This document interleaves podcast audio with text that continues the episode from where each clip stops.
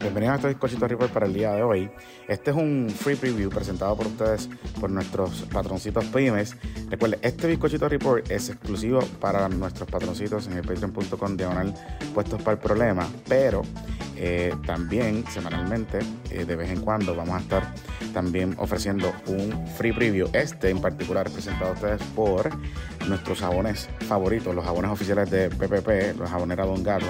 Están a tiempo para San Valentín. Chequea el Love and Package que ya está a punto de terminarse. Pero los jabones Don Gato son sin químicos, dañinos ni detergentes. Están elaborados con los mejores aceites naturales esenciales y también aromáticos, seguros para la piel. Pruébalos y ahí siente la diferencia. Visítalos ahora en jaboneradongato.com y con la compra de cuatro barras o más te lleva gratis una jabonera de madera utilizando el código PPP también obtienes un 10% de descuento. Los puedes seguir en sus redes sociales o visitando jaboneradongato.com. Y como todos sabemos, usted sabe que Puerto Rico está atravesando una crisis financiera sin precedentes y existe una ley de protección llamada la Ley Federal de Quiebra. Usted puede llamar al licenciado Ricardo Manuel González y que está orientando de forma gratuita y confidencial sobre la protección de la ley de quiebras al 787-753-0055, 787-753-0055. La ley de quiebras lo puede ayudar a usted a proteger propiedades y también evitar las llamadas de cobradores. Recuerde que también los puede visitar en quiebras.net.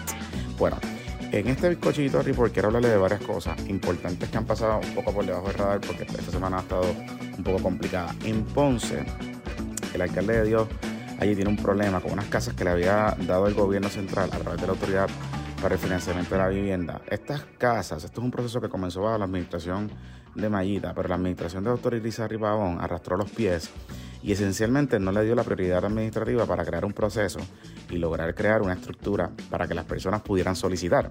Usted sabe que Ponce fue bien afectado con los terremotos y hay personas que perdieron sus casas. Lo que hace el legislador municipal de Victoria Ciudadana en Ponce, el primo de Pablito José, es puntual y denota fecha por fecha el papelón masivo del municipio con este, tema, con este tema, donde en esencia van a perder estas casas por arrastrar los pies.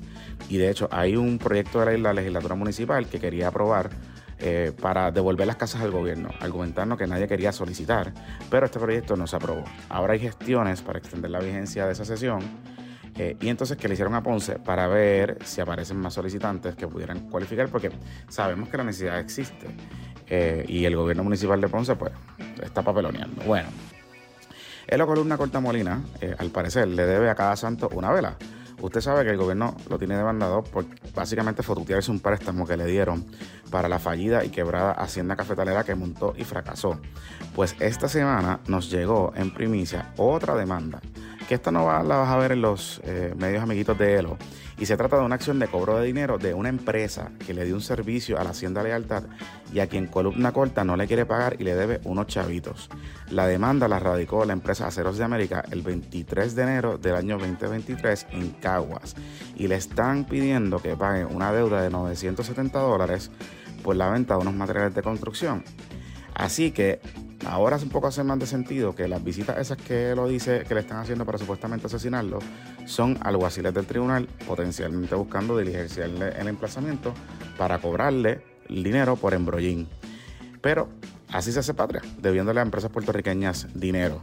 Hablando de Elo, el Tribunal de Guadilla ordenó la demolición del establo encima de la cuadra de la Golondrina en un caso que llegó el propio dueño de la propiedad y que ahora parecería acelerar el proceso de demolición del establo. Presumo esto llegará hasta el Supremo porque obviamente pues ahora se puede apelar.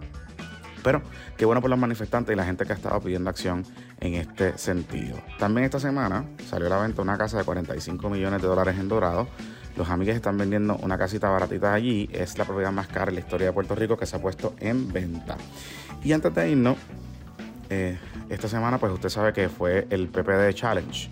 Y al parecer los candidatos a la presidencia no van a querer meterse a hablar de los temas complicados que afectan a los diversos sectores del país, como por ejemplo los temas del aborto, los derechos reproductivos, etcétera. Porque para juicio de Luis Javier, el de Villalba Power, ellos dicen que el PPD no está para crear divisiones con esos temas.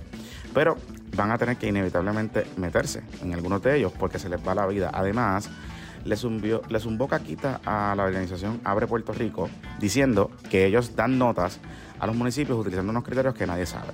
Y que él está orgulloso del trabajo fiscal en Villalba, haciendo más con menos, reduciendo el déficit y la deuda. Eso, eso fue un ataque que hizo el PNP esta semana porque Abre Puerto Rico le dio F a Luis Javier Hernández como alcalde en su gestión fiscal del municipio de Villalba.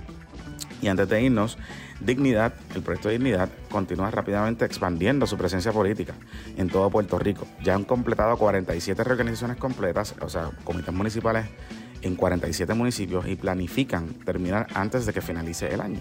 El plan, según dijo César Vázquez en Directo y Sin Filtro por ABC, es hacer 78 planes de gobierno municipales con 78 candidatos alcaldes y promover derrotar al PNP y al PPD jugando con eh, la ruta, eh, digamos, municipal.